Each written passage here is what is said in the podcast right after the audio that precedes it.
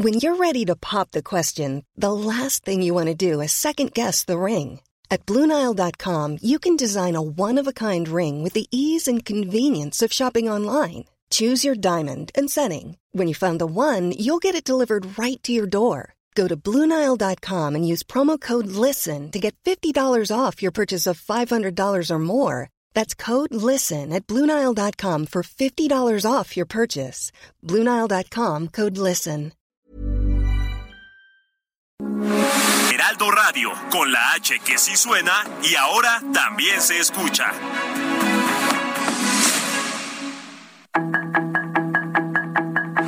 Tarde a tarde, lo que necesitas saber de forma ligera con un tono accesible. Solórzano, el referente informativo.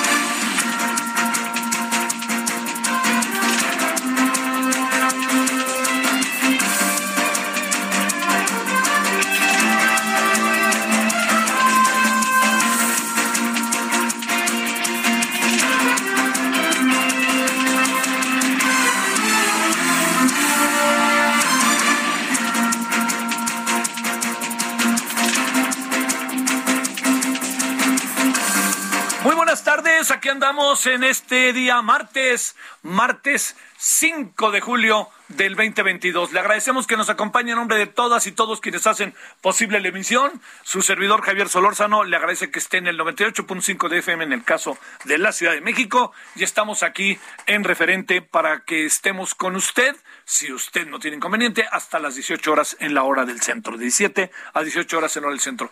Bueno, eh, de estos asuntos que son importantes, primero el clima, ¿eh? El clima eh, hoy se está pronosticando una tarde para los que vivimos en la Ciudad de México muy difícil, ¿eh? Muy, muy difícil, con mucha lluvia e incluso aguaceros, para que ahí estemos a las vivas los que vivimos en la Ciudad de México. Pero no solamente es la Ciudad de México, porque resulta que traemos a un, eh, ni más ni menos que traemos a un, eh, a un huracán llamado Bonnie, que se anda moviendo por todos lados, ¿no? Y en este proceso de moverse por todos lados, pues está particularmente cayendo sobre las costas de Guerrero. Allí en Ciguatanejo, amigos de Sigua, tengan el mayor de los cuidados si ustedes no tienen inconveniente. Es un asunto que hay que, pues, estar auténticamente, se los digo, a las vivas, ¿no? A las vivas de todas las indicaciones. Sé que, sobre todo en todas las costas mexicanas, si algo saben hacer, es cuando llega un huracán o una tormenta tropical, una depresión tropical, saben muy bien qué hacer, pero entonces estén, lo primero es la información y nosotros creo que cumplimos con eso para que si nos están oyendo en estas zonas, sé que lo saben, pero que tengan más información de la que ya tienen, ¿no?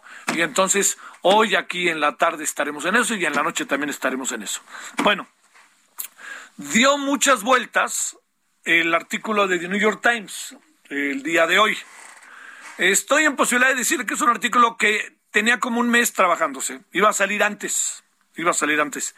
Y le cambiaron el título, ¿eh? El título original no le venía nada bien al señor Ken Salazar.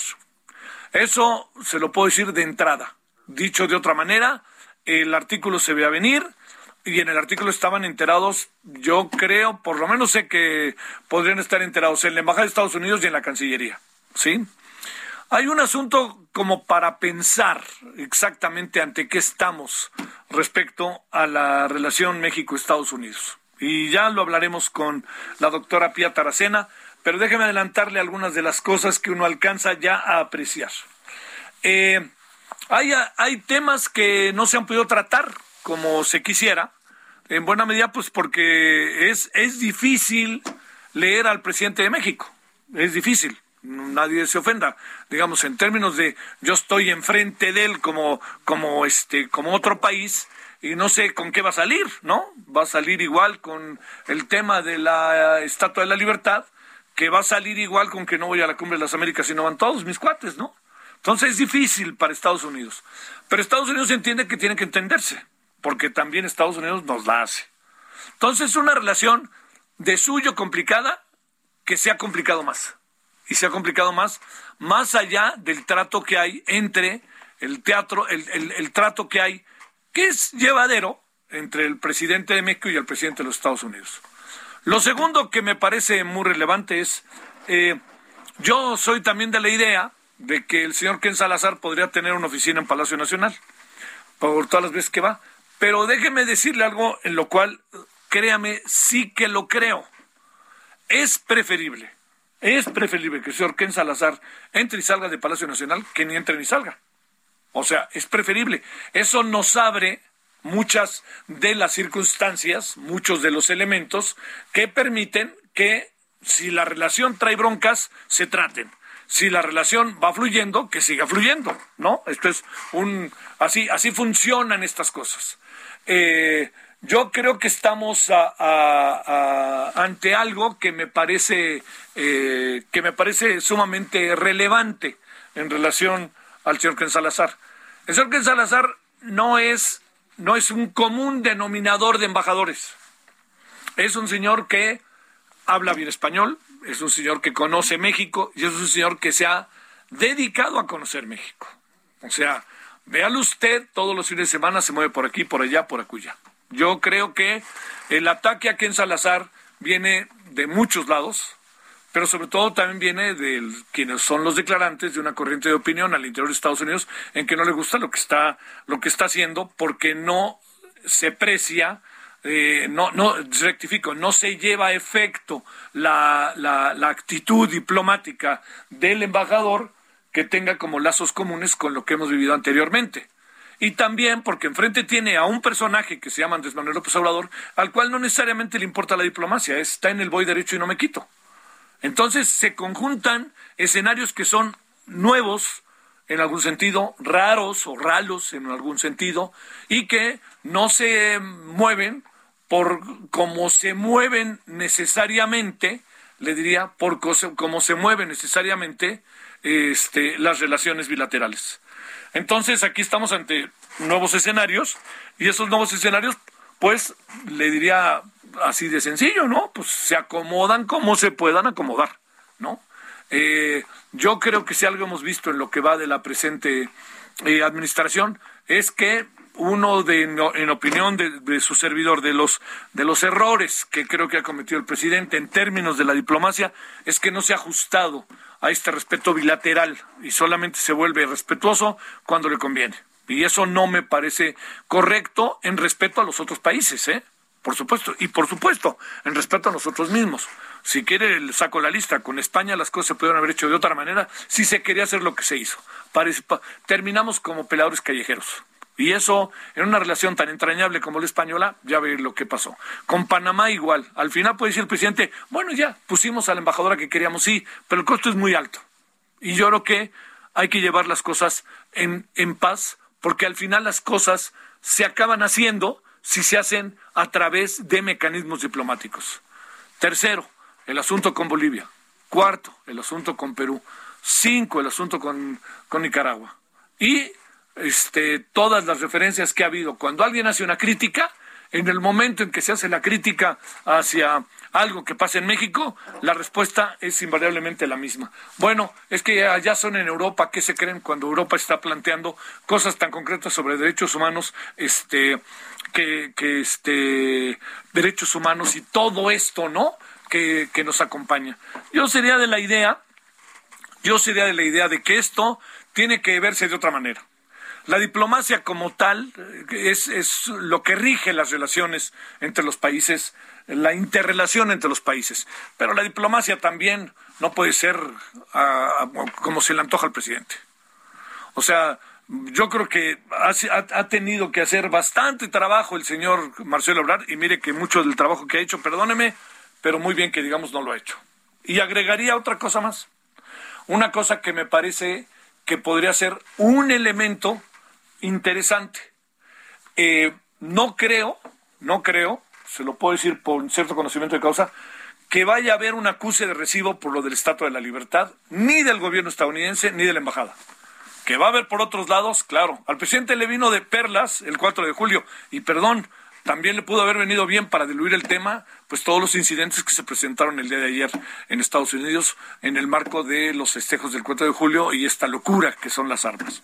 Ahí lo pongo pues en la mesa, platiquémoslo, estemos hablando de ello. Este, eh, yo creo que este, que es muy importante no perder de vista que las relaciones México y Estados Unidos son complejas, son difíciles, aunque fluyan entre los pueblos, y no exagero el decirlo.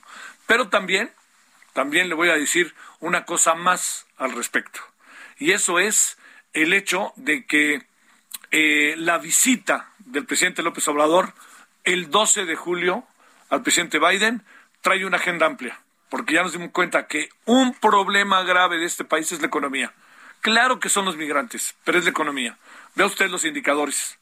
Una cosa es lo que piensa el gobierno de México y otra cosa es lo que la gente vive en la calle y vea las encuestas de los últimos días. Y la otra, no perdamos de vista la importancia que puede adquirir la reunión México-Estados Unidos-Canadá en México, TEMEC, en el mes de noviembre. Mire, hay una nueva geopolítica. No perdamos de vista. Hay una nueva geopolítica. Ya mandó un mensaje Putin el otro día, ¿no? Ya se acabó la hegemonía de un solo país. Bueno, Estados Unidos necesita otros países y el país que somos hoy no sirve mucho para la hegemonía por todos sus problemas internos, económicos, entre otros. Canadá sirve. Entonces, habrá, que ver qué pasa en ese noviembre que está por venir, en donde a lo mejor hay un gran, este, hay una propuesta de que hagamos ahora sí algo en el sureste, porque tiene que consolidarse el bloque hegemónico que pretende ser Estados Unidos con el TEMEC. Y para que ese bloque funcione, tiene que estar cuestionado y tiene que haber lana. Y tiene que haber, así como se lo planteo, desarrollos parejos, iguales. Va a ser imposible con México, pero deben de ser fundamentalmente que sean un intento de que sean iguales. Bueno, esta es una parte. La otra, a Tito le mando un gran abrazo. Este, ¿qué, ¿Qué podría pasar con Alito? Hijo Tito, pues ahora sí que vente y platicamos. Este, yo creo que es evidente que sabe que van tras él. Mire lo que son las cosas. Déjeme plantear algo que me causa un poco de gracia. El caso Alito, el presidente dijo, no es santo de mi devoción, ¿no? Hoy, no es santo de mi devoción y no sé qué, dijo el presidente, ¿no? Pero dice, no me gustó como lo hicieron. Ayer el señor Mario Delgado que dijo, apoyamos todos los hechos que está llevando efecto la gobernadora. A ver qué dicen hoy, ya que el presidente les dijo que por ahí no iba, ¿eh? Porque ya sabe qué, a sus órdenes, jefe, ¿no? Entonces, habrá que ver si reculan y dicen siempre no. Pero es evidente que ahí pasa algo. Y algo muy delicado. A lo mejor les enojó mucho lo de la reforma eléctrica, mucho más de lo que parece. ¿eh? Pero no solamente es eso. El presidente sabe que quien trae quien trae problemas en su pasado es un manjar para el presidente. Y como todos los que han gobernado traen, como diría aquella película de Alan J. Pácula, El pasado me condena, pues todo eso que hay atrás de ellos es suficiente para que el presidente diga, vámonos, señor Alito, a ver, díganos si sí o no. Todo esto que le estoy contando, pongámoslo en la mesa como para poder saber qué pasa. Pueden traer Alito, en sentido estricto Alito tiene fuero, y si viene, pues tiene fuero, todos los diputados tendrían que decirle, se le quita el fuero, ¿no? Pero por lo pronto, Alito está, pues yo creo que en algún sentido está corriendo por su vida, y yo creo que lo sabe, por más que el señor Murat y muchos otros gobernadores, eh, gobernadores que algunos de ellos entregaron la plaza, pues estén a favor de él, ¿no? Eh, no va por ahí, está dividido el PRI. Pues, eh, ¿Qué importa que se divida o no se divida? Pues yo no se lo cuento porque me da la impresión de que ya esto se acabó. Ahí con el PRI ya son pocos los las vueltas que le puede dar a la pista, diría yo, para decirlo en términos deportivos. Bueno, aquí andamos agradeciéndole que nos acompañe. Oiga, estoy muy dolido por la derrota de la selección femenil ayer contra Jamaica. Se puso muy complicado, porque en su grupo está Haití y Estados Unidos. Y yo no sé qué pasó con la selección ayer, he estado leyendo las crónicas porque realmente es un equipo que juega muy bien, muy bien. Y ayer Jamaica les metió un gol, las jamaicanas, y bola, se acabó. No hubo manera, no hubo manera, y tampoco creo que metieron el camión, ¿eh? porque hasta un penalti tuvieron a favor este, el equipo de Jamaica que falló. Pero esto que le planteo está delicadísimo porque viene Haití y al final Estados Unidos. Si Jamaica le gana a Haití, ah, mira, ahí le va. Yo supongo que Estados Unidos le va a ganar a Jamaica.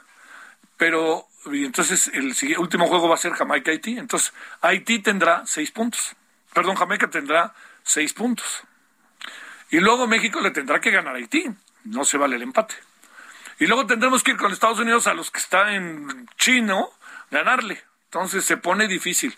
algo pasa con este fútbol nuestro de cada día en donde la selección mexicana de jugadores maravillosos, excepcionales, el futuro de la nación futbolero, resulta que es eliminado para el Mundial sub-20 y para los Juegos Olímpicos. Fíjese, dos veces campeones sub-20, medalla de oro en Londres y es eliminada nuestra selección. ¿Dónde andan, Dios santo? Y luego resulta que este equipo que tanta esperanza teníamos, pues bueno, pero diríamos, quisiera pensar que esto no se acaba hasta que se acaba.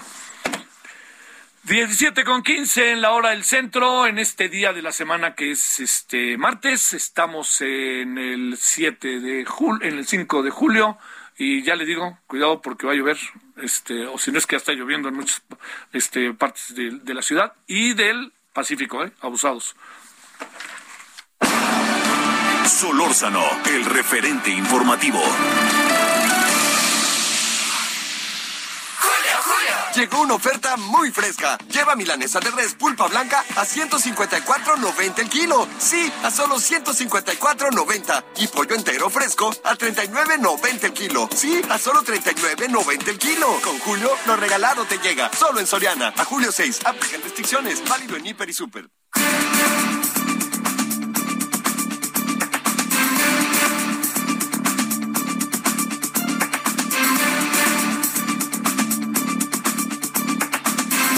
Antes de que empecemos, me, me, llegó la opinión de Tito. Este, dice, eh, a ver, dice, eh, un, eh, pienso que le andan jugando al policía bueno y malo y que van a negociar la alianza. Mm, órale, órale, órale, órale. Bueno, Vámonos a las 17 con 16 en hora del centro. La doctora Pía Taracena, analista internacional por la Universidad Iberoamericana. ¿Cómo estás, Pía, doctora? Muy buenas tardes, ¿cómo te ha ido? Hola, Javier, ¿cómo estás? Muy bien, qué gusto estar en tu programa. Es un gusto. Cuéntame cómo ves lo del artículo de The New York Times, que me cuentan que hace tiempo lo estaban preparando y que se tardaron en sacarlo, pero que ya lo tenían desde hace por lo menos dos o tres semanas. Pues creo que es un artículo muy duro y muy interesante al mismo tiempo porque, bueno, pues sí refleja la actividad que ha tenido el embajador Ken Salazar en México, que pues de alguna manera lo hemos comentado ya en, otras ocasiones, pero que sí sorprende eh, por este, pues cómo lo diré, el alto grado de como intervencionismo en asuntos además ya muy pasados como la elección del 2006, Javier. Ajá. ¿Cómo la ves? Este, a ver, ahora, estas son luego a ver, te pregunto, ¿son conversaciones que están como muy colocadas hacia el pasado, este, y, tendrán vigencia en las conversaciones? Yo creo que sí, porque además son los temas del presidente Andrés Manuel López Obrador que insisten que en 2006 eh, pues hubo fraude y instalado esa narrativa, pero es una narrativa también, y por eso sorprende mucho el artículo del New York Times, porque no es un artículo que le esté hablando a los norteamericanos. Eso no les va a importar mucho, sino más bien es para los, para los mexicanos y como mensajes quizás Centroamérica también. ¿Y a qué me refiero con lo de la narrativa instalada? Que creo que es muy interesante, porque todos los populistas, desde Trump, que es de derecha, hasta Bolivia, que es de izquierda, Evo Morales, han instalado la narrativa de fraude electoral para ganar adeptos y presionar, presionar, presionar pues para lograr lo que quieren, que son diferentes cosas, ¿no? Evo Morales, en su caso, pues decir que hubo un intento de, golpe de Estado, salir del país. En el caso de Andrés Manuel López Obrador, eso le ayudó muchísimo para presionar y crear un movimiento que lo llevó a la presidencia. Y en el caso de Donald Trump, pues los desgraciados hechos del 6 de enero, que vemos que ahora están en juicio en Estados Unidos, pero eh, si, nos, si nos fijamos, pues es homologar una narrativa que se vuelve una posverdad, porque es una mentira que de tanto repetirla se vuelve una verdad, que es, una herramienta hoy muy clara de los populismos y que en este caso pues se va más allá porque el presidente sí lo, sí lo logra colocar en la agenda del, del propio embajador de Estados Unidos que empieza a dudar, hazme el favor, cuando eso ya está más que planchado hace muchísimos años, muchísimos años, y que, que pone el dedo en la llaga. Y creo que la otra parte del artículo muy interesante es pues cómo le tiran a estas asociaciones civiles de anticorrupción, eh, que también obviamente pues el presidente tenía en la mira, que según este el artículo se pone a juicio, ¿no? De la claridad eh, de cómo hacen las cosas esa asociación y entonces se mete en un lío cuando invita a, María para casar a la a la embajada, por ejemplo, ¿no? Entonces, sí es, sí son cosas pues como extrañas porque son abiertamente intervencionistas, pero quizá la lógica creo que del embajador Ken Salazar es esto es lo que hay, voy a tratar de, de, sacar las cosas con este gobierno, no estar como descarrilando este gobierno, porque Estados Unidos lo que más le conviene ahorita es que se coopere. Entonces yo no sé si hubo ahí como un quid pro quo de decir, bueno, yo te acepto que voy a ver estos temas, eh, si tú le bajas a, la cuestión de las de las de la reforma eléctrica y de la reforma energética, y cooperas más con nosotros. Porque es muy raro que también el presidente sacó ese decálogo que tiene mucho de energías limpias eh, y justo además, la, la, por otro lado, Ken Salazar no para decir que cambio climático, que las energías limpias, la migración y la seguridad son los temas más importantes que se van a tocar el 12 de julio. Y claro, todo enmarcado en la próxima visita del 12 de julio. Oye, ay, ya, ya, ya, ya, a ver, este, Pía, a ver, eh, digamos, eh, lo que lo que queda, lo que va quedando en la mesa, no te diría que es suficientemente claro, pero es eh, Ken Salazar se está moviendo porque se da cuenta que tiene un interlocutor que puede resultar insospechado, ¿no? Entonces no sabe, yo pienso lo que puede pasar. Pero te pregunto, este, no tiene, digamos, el hecho de que entre y salga sistemáticamente a Palacio Nacional, yo decía al inicio, Pia, que no necesariamente lo veo como un elemento negativo, más bien lo malo sería que no entrara y saliera como están las cosas. La clave es lo que te llevas cuando entras y sales, y ahí es donde está, quizás está algo de lo que The New York Times sugiere, ¿no? Pues sí, claro, fíjate que qué interesante, porque yo sí lo veía como algo eh, muy negativo porque pues nunca se había visto en los últimos tiempos la presencia tan tan fuerte y lo veo más bien negativo no por lo que tú dices que estoy totalmente de acuerdo contigo sino más bien en el sentido que el presidente está eh, directamente trabajando con el embajador como si no hubiera secretarios de Estado y eso puede también ser muy riesgoso. Pero creo que ahora nos queda algo claro. También le está colocando sus temas, ¿no? Como el fraude electoral o como, como estos temas de contra la, la sociedad civil. Aquí el problema, como digo, es que el embajador ponga en cuestión de duda todo eso, ¿no? Entonces, bueno, creo que ahí ilustra mucho el, el artículo de las cosas también de, de cómo se van haciendo con tanta visita y que, como bien dices tú, que es lo que va saliendo, obviamente, este, al respecto, ¿no? Entonces, creo que, eh, por otro lado, sí, sí lo que eh, al embajador le debería preocupar es que, bueno, si, si bien el New York Times le está hablando más bien a México, de todas maneras sí recalca mucho el artículo que eh, pues muchos sectores de Estados Unidos igual no están muy contentos con, con esta interlocución de, de, Ken Salazar, porque lo que parece, y sería eso una de las cosas que saca, como, como lo mencionas tú, que no está defendiendo de todos los intereses de Estados Unidos. Y si esa narrativa se empieza a instalar, pues no creo que, que Ken Salazar vaya a durar mucho tiempo. Porque van a empezar a presionar a Biden. O podríamos quedarnos sin embajador también como una manifestación de cómo se ven las cosas, ¿no? No pasa nada, ya nos dimos cuenta. Pues sí, también, ¿no? Entonces, ahorita se vienen, eh, este semestre, este, digamos, eh, segundo semestre del año es interesante porque inicia con la visita de el presidente a Joe Biden el próximo jueves. Luego está toda la cuestión del bicentenario y la cumbre trilateral que ya no entendí si ya no va a ser en diciembre y ya la movieron a, a noviembre, como dijo el presidente que invitó a Justin Trudeau y al presidente Biden para hablar de, de, sobre todo del TEMEC y los otros temas que, ¿no? Entonces, pues sí, las, las cosas en Palacio se, se mueven y se mueven raro, Javier. Oye, y para cerrar, te diría nada más, este, hay una nueva geopolítica que se está construyendo, ¿eh? Y Estados Unidos necesita Canadá y también necesita México, yo supongo, ¿no? Pues claro que sí, porque además el contexto de Biden es súper difícil. Yo nunca había visto en Estados Unidos tantos tiroteos tan seguidos en, en un año de elección. Ya empiezo yo con los sospechosismos, pero no quiero decir nada porque son más bien elucubraciones. Qué raro tanto tiroteo. Lo voy a dejar así. Sí. Y luego, pues, el contexto de las de las eh, elecciones de medio tiempo, que, que, bueno, pues marcan la agenda de Joe Biden y, y, bueno, pues así las cosas. Mi querida Pía, te mando un gran saludo, doctora Pía Taracena. Igualmente a tus órdenes y se viene bueno este semestre en la relación bilateral México-Estados Unidos. Ándele, adiós. Ándele, gracias.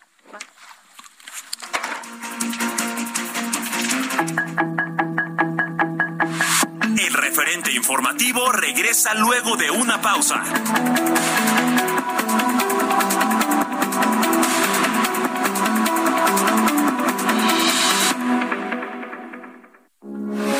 Heraldo Radio 98.5 FM, una estación de Heraldo Media Group. Transmitiendo desde Avenida Insurgente Sur 1271, Torre Carrachi, con 100.000 watts de potencia radiada. Heraldo Radio, la H que sí suena y ahora también se escucha.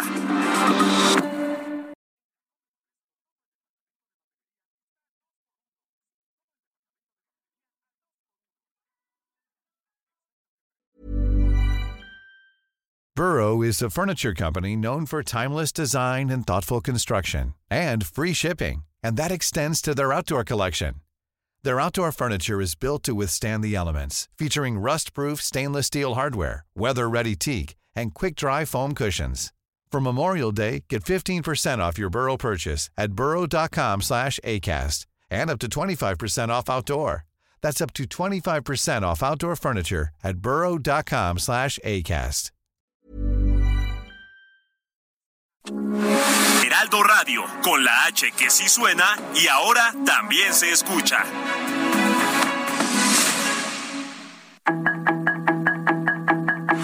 Estamos de regreso con el referente informativo.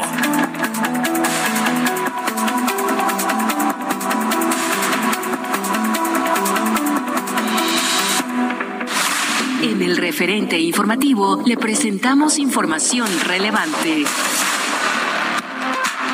El presidente López Obrador envía hoy al Congreso iniciativa para eliminar el horario de verano. SAT recauda 20% de impuestos más de grandes contribuyentes. Existe un aumento en contagios de COVID-19, pero no en hospitalizaciones, asegura la secretaria de Salud de la Ciudad de México. Rogelio Ramírez de la O, secretario de Hacienda, da positivo a COVID-19. Presa Cerro Prieto tiene nueve días de vida, asegura Agua y Drenaje de Monterrey. Fallecen 1.5 millones de personas por consumo de fentanilos. Aseguran predio en Ajusco de la Fundación Black Howard White Tiger por maltrato animal. En diciembre saldrá el primer barril de la refinería Dos Bocas, adelanta López Obrador. Inflación de Estados Unidos incide en el despido de trabajadores en maquiladoras de Tamaulipas. Quería decir que, que... Godines, ya, vaya al grano. Lo que llega al grano es el 3x2 en todos los granos y semillas Verde Valle. Y además, lleva el segundo al 50% de descuento en todos los aceites Nutrioli. Con Julio lo regalado te llega. Solo en Soriana. A Julio 7. Aplican restricciones. Si te pudiera mentir, te diría que aquí Todo va marchando muy bien, pero no es así. Esta casa es solo un pensamiento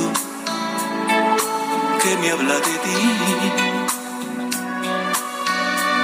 Y es tu voz como este mismo viento que hoy viene hacia mí me duele perder un minuto más. Aquí sin poder entender por qué tú no estás. Estas tardes oscuras me asustan y no me hace bien caminar en sentido contrario a lo que es mi Edén.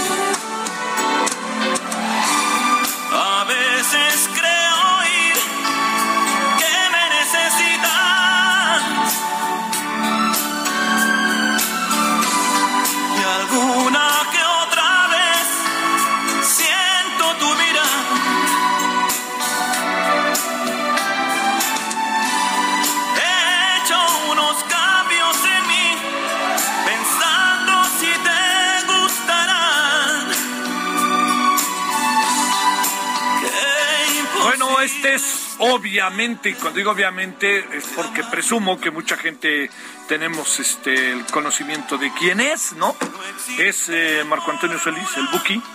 Y ya de decir por qué, bueno, siempre te lo confieso que a mí el Buki me gusta. A veces no me gusta su trata de ser feliz con lo que tienes en sus tweets, pero me parece que es este sinceramente muy este es un personaje, un personaje que además está muy arraigado entre nosotros y eso me parece muy muy a todo dar no Eh, y además en la pandemia mucha gente le hizo bien estarlo leyendo y escucharlo.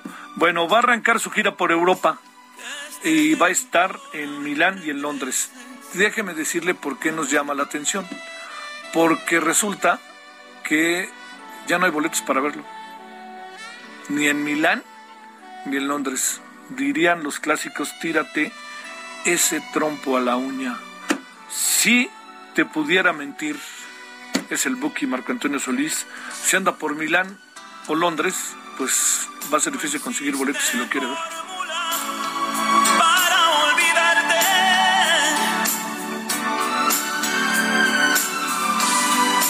Eres mi música y mi mejor canción. Solórzano, el referente informativo.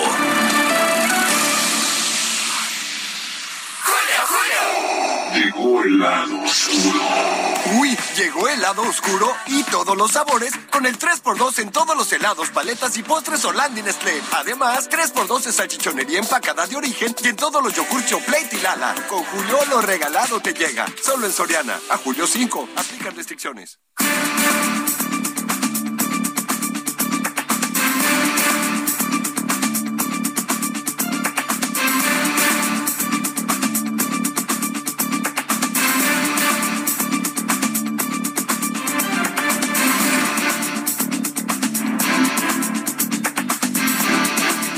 Diecisiete treinta y cinco, que casi 36 en la hora del centro. Michael Chamberlain es defensor de derechos humanos y ha estado hoy eh, muy activo en algunas columnas que he escrito, en, en fin, el tweet, de un tema que nos parece de primerísima importancia que queremos poner en la mesa, que lo hemos estado hablando en varias ocasiones. Eh, la salida militar, hipótesis, es una vuelta al autoritarismo o qué pasa ante ello. ¿Debemos o no seguir en lo mismo? Ya no sé si lo sabe, pero hay fuertes rumores no desmentidos de que el aeropuerto ya no va a estar en manos de un civil, sino ahora también de los marinos. El aeropuerto internacional Benito Juárez o Ciudad de México, como ya pónganse de acuerdo, ¿no? Yo veo y ya digo Aeropuerto Internacional de la Ciudad de México y luego veo Aeropuerto Internacional Benito Juárez, ya pónganse de acuerdo. Que en este sexenio va a ser Benito Juárez, pero a futuro veamos qué decidimos, ¿no? Y ya, pero ya pongámonos de acuerdo. Bueno, Michael, te saludo con mucho gusto, buenas tardes. Hola Javier, buenas tardes, gusto en saludarte. A ver, este, viene la discusión y el presidente quiere echarse para adelante con ella. Vale, no vale, este, le entramos a todo lo que tiene que ver con el militarismo ya de manera oficial, vía Guardia Nacional y vía muchas otras cosas. Se encargan ahora los militares también ya pues, absolutamente de todo lo que incluye el aeropuerto. ¿Qué pasa? Híjole, es, es, bueno, sabes que es una tendencia que venimos trayendo no de este sexenio, sino por lo menos, por lo menos de Felipe Calderón y, si, y si me permites te voy a decir desde Ernesto Cedillo, que es quien le abrió la puerta por primera vez al ejército en materia de seguridad pública. Sí. Y eso se ha venido complicando eh, a lo largo del presente siglo, ¿no? Al- Alguien hacía el recuento que de Fox para acá tenemos siete veces más militares eh, en las calles, este, y eso, mm, digamos que corre a la par de la llamada transición democrática, paradójicamente, ¿no? Todos los organismos internacionales de derechos humanos se han expresado en contra de este proceso de militarización que algunos ya nombran de militarismo, ya hemos hablado de esto antes. Eh, y, em, y han estado, incluso recientemente, Michelle Bachelet, la alta comisionada de derechos humanos, volvió a invitar a México a poner una fecha para que salga el ejército de estas tareas.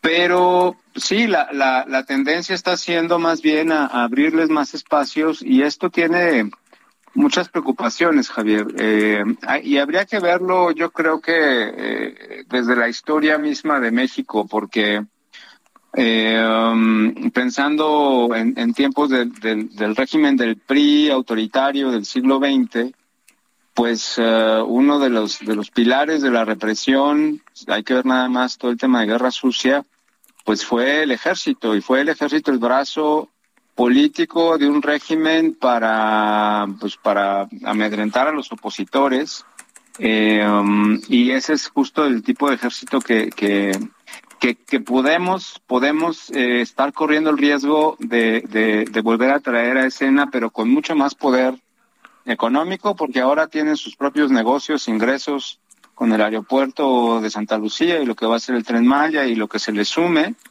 eh, y una mayor autonomía política en temas que son meramente de los civiles. Y mira, lo, lo explico así porque eh, el ejército nos sigue demostrando hasta la fecha que es eh, un órgano además opaco e impune eh, no solamente frente a los hechos cometidos en la guerra sucia, como vimos en este evento de, del campo militar ahora en junio, eh, en donde se equipara al, al ejército que fue quien deliberadamente llevó a cabo una política represiva con las víctimas de desaparición y ejecuciones, sino que lo vemos reiteradamente con el caso de Ayotzinapa, que no, no, no, no da información sobre su papel en los hechos. Lo vimos en esta semana eh, porque sigue el caso Tlatlaya en, en, en eh, discutiéndose en la corte y demás, en las cortes, en los jueces. Y el caso de Tlatlaya nos, nos devela que no fue el único caso de ejecución, te acordarás esto de, de abatir delincuentes en altas horas de la noche, sino que se ha ido descubriendo que hubo otros casos similares de ejecuciones extrajudiciales por parte del ejército y en el proceso el ejército ha estado tratando de tergiversar el sentido de abatir delincuentes, lo que significa, este, y, y a la par eh, quemó, destruyó archivos que podrían inculparlo en, en, en, en la comisión de estos crímenes, ¿no? Eh, entonces hay, hay una reticencia del ejército a abrirse, eh, a ser transparente como debería ser un órgano en cualquier democracia y mucho menos a someter a, juicio a, los responsables de graves violaciones a derechos humanos.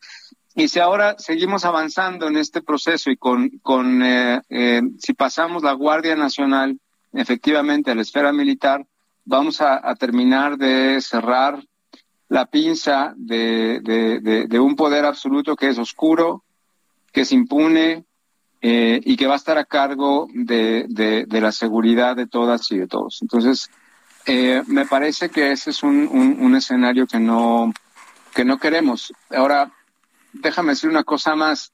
Pareciera que esa es la, la, la idea que tiene el presidente en el sentido de qué hacer con la inseguridad como darse, dejárselo a, al ejército para que termine con, uh, con, con, la violencia, etcétera, además de los programas sociales, y dice que está teniendo las causas de fondo, etcétera.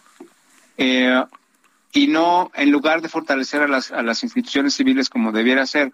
Y justo esta idea de dárselo al ejército para que traiga esa tranquilidad es regresarnos al escenario de los años 70, 80, en donde efectivamente había una tranquilidad, entre comillas, pero porque había un sometimiento tanto del crimen como de las libertades y derechos de todos los ciudadanos. O sea, por eso se dio la guerra sucia a la par que eh, la colusión y corrupción de estas fuerzas represoras con el crimen, ¿no? Pues es una, lo que han llamado es una pax narca, ¿no? Eh, y me parece que no es un, buen escenario para México. Uy, uy, uy, uy, A ver, este, eh, bueno, además el, otro asunto que está clarísimo, este, Michael, es el hecho de que no hay, este, en, las Fuerzas Armadas no hay transparencia alguna, ¿no? No, no puedes preguntarte nada. Hoy decía un colega querido, Ernesto López Portillo, dice, no conozco un civil que le diga no a los militares o que les pregunte algo a los militares por el mundo en que se vive con los militares, ¿no? Efectivamente, y además ni siquiera para términos para temas de presupuesto, ¿no? Oiga, ¿cuánto están gastando ustedes en tal cosa? Lo, lo, lo, lo catalogan como temas de seguridad nacional y sácalos de ahí, ¿no? Sí. Entonces, esa oscuridad, eh, esa falta de transparencia, de rendición de cuentas sobre todo, y mira, en un régimen democrático, las Fuerzas Armadas tienen que estar sometidas al poder civil. Y en México, las Fuerzas Armadas están adquiriendo cada vez un, no, solamente mayor función, mayor funciones en, en la esfera de lo civil, como mencionabas, el aeropuerto y otras tantas cosas más, sino que además con eso están adquiriendo un, poder cada vez más autónomo que pone al final del día en riesgo la democracia misma, ¿no? Pues imagina tener ahora la Guardia Nacional totalmente militarizada, dependiendo de la Secretaría de Defensa, encargada de la, de la, de la seguridad pública y sin que te dé información sobre lo que ha hecho, cómo lo está haciendo, ¿no? Este, sobre todo cuando hablamos de graves violaciones a derechos humanos. Sí, sí, sí. Oye, eh, ¿van a acabar aprobando esa ley o no? ¿Tú qué piensas? Pues mira, yo, yo veo mucha mucha oposición. Este, me parece que va a ser difícil si, porque implica una reforma constitucional este, pero digamos, eso no nos quita el problema porque en los hechos sigue sigue habiendo una mayor participación.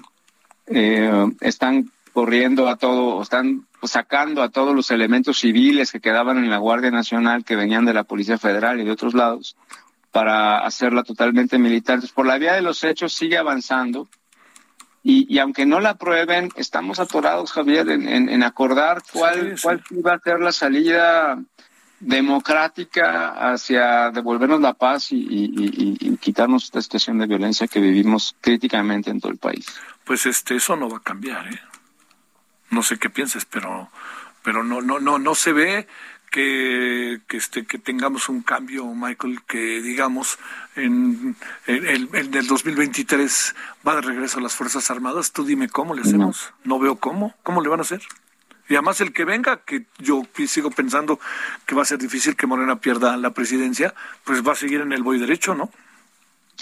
Sí, yo tampoco veo condiciones, honestamente, pero sí creo que hay que empezar a discutirlo, Javier. Sí. Hay, hay, hay, que nombrarlo, hay que discutirlo y hay que apuntar hacia salidas viables. Sí. Sí, sí, sí. Oye, a ver, y por último, este, me da la impresión de que, este, de que el presidente no piensa cambiar nada de esto, ¿no?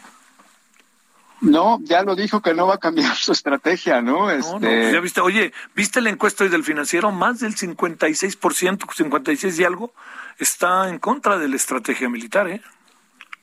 Sí. Me llamó, me llamó la atención, porque ahí sí es un revés para el presidente, ¿eh? Es un revés y, y, ese puede ser su, su Waterloo. Sí, sí, sí. ¿No? Sí, sí, sí. Pero bueno, pues este, híjole, eh, hay, hay como muchos líos porque el tema de la violencia no para, ¿no? Simplemente hoy otra vez una gran cantidad de acontecimientos lamentables desde donde se vea y el presidente prefiere hablar de la Estatua de la Libertad, ¿no?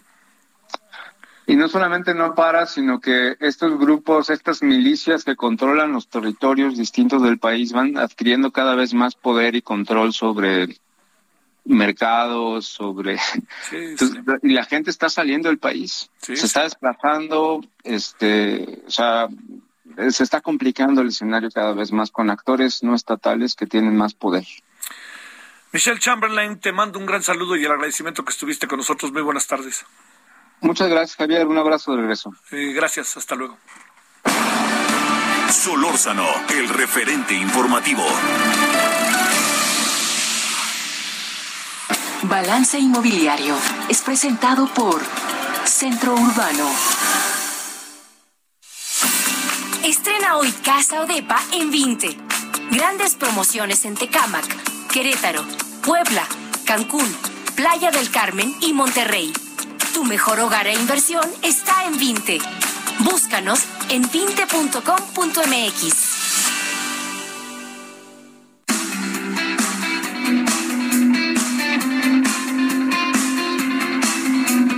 Queridísimo Horacio, te saludo con gusto. ¿Cómo has estado? Muy buenas tardes.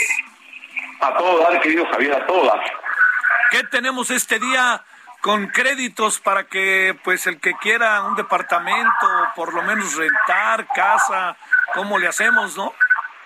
Fíjate que, que, particularmente con estos temas, en estas últimas semanas habrás visto que en redes sociales los jóvenes andan verdaderamente inquietos porque sienten que para ellos no hay oportunidades, sienten que están muy caras las casas, las rentas carísimas, comprar impensable, y para esto creo que me habría que darles tantita, no te diré que tranquilidad, porque la cosa si no está fácil, pero por lo menos algún tip importante para que al momento que van a empezar su vida laboral, empiecen a entender, por ejemplo, cosas tan elementales como qué es mejor, irse con la cinta únicamente de lo que van a ganar o tomar en cuenta las prestaciones que van a tener, prestaciones que son muy importantes. Digo, ahorita con lo que estamos de pandemia, pues tener seguro social para tener servicios médicos es muy importante, tener la posibilidad de la pensión, acabar tu vida laboral cuando estás chavo, lo ves lejísimos, pero pues de pronto te das cuenta que pues, más vale pensarle.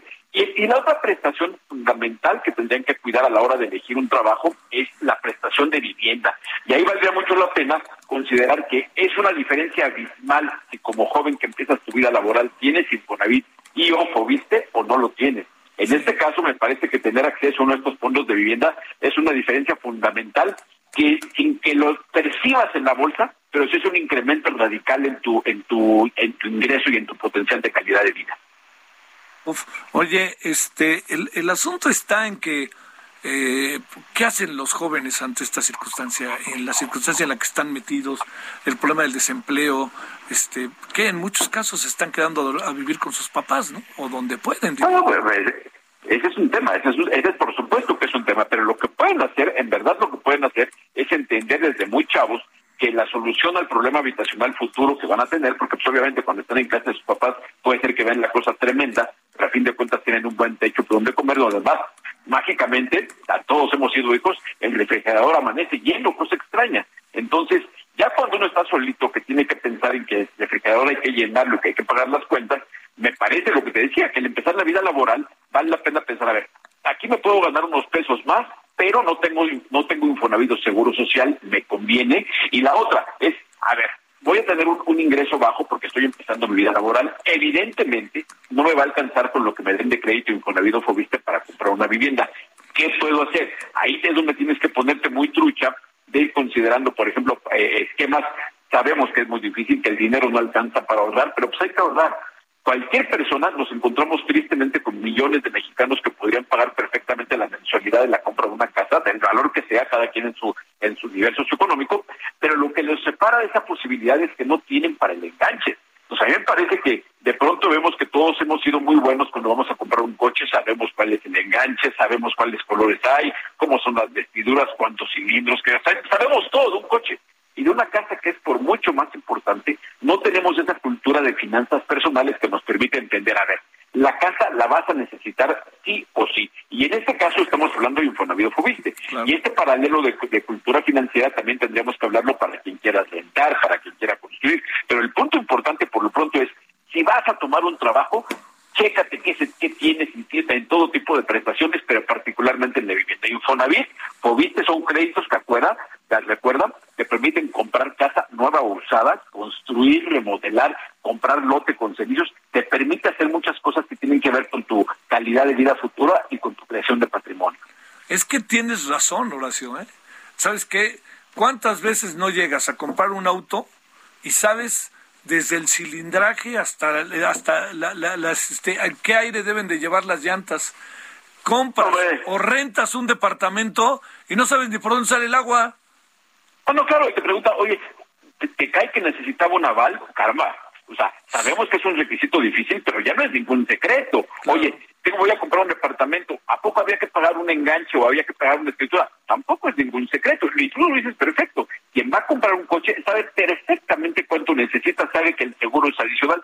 ¿Por qué con las cosas que son más lucidoras como un coche y con otra cosa que a lo mejor no es que la vayas a comprar ahorita, pero que si sabes que dentro de cinco años lo vas a comprar, dentro de cinco años vas a necesitar una cantidad de dinero que es muy fuerte, que como, como es un enganche. Insisto, no es que a todos nos sobre el 10% de nuestro sueldo como para ahorrarlo, pero algo tenemos que ir haciendo para ir previendo que en un momento dado vamos a necesitar eso para un para comprar una casa o vamos a necesitar un aval para rentar o vamos a necesitar una fianza. O sea, sí necesitamos tener una cultura financiera básica para que después entiendo los problemas de los jóvenes, pero una cosa es entender y atender los problemas y otra cosa es pasarle en el llanto incontrolable, ¿no?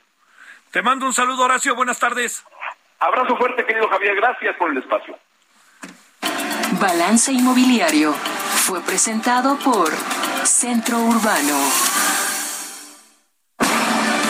Solórzano, el referente informativo.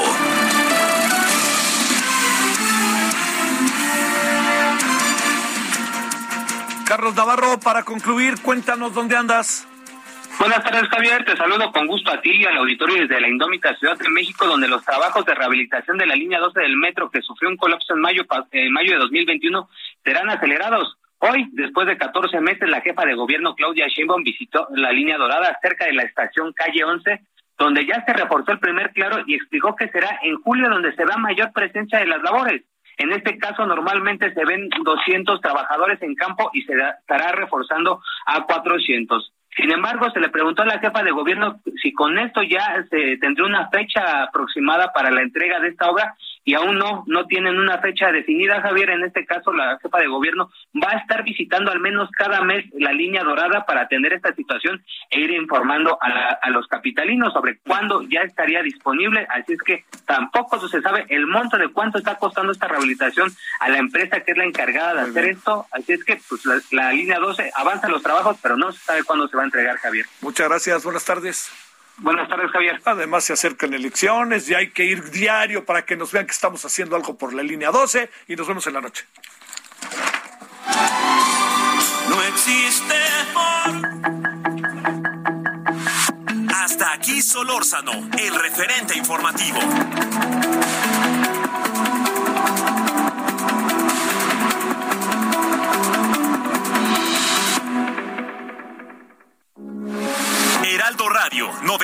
98.5 FM, una estación de Heraldo Media Group. Transmitiendo desde Avenida Insurgente Sur 1271, Torre Carrachi, con 100.000 watts de potencia radiada. Heraldo Radio, la H que sí suena y ahora también se escucha. When you make decisions for your company, you look for the no-brainers. And if you have a lot of mailing to do, stamps.com is the ultimate no-brainer. It streamlines your processes to make your business more efficient, which makes you less busy. Mail checks, invoices, legal documents, and everything you need to keep your business running with stamps.com. Seamlessly connect with every major marketplace and shopping cart. Schedule package pickups and see your cheapest and fastest shipping options from different carriers with rates up to 89% off USPS and UPS rates. And with the stamps.com mobile app, you can take care of mailing and shipping wherever you are. Make the same no-brainer decision as over 1 million other businesses with stamps.com. Sign up with code program for a 4-week trial plus free postage and a free digital scale. No long-term commitments or contracts. That's stamps.com. Code program.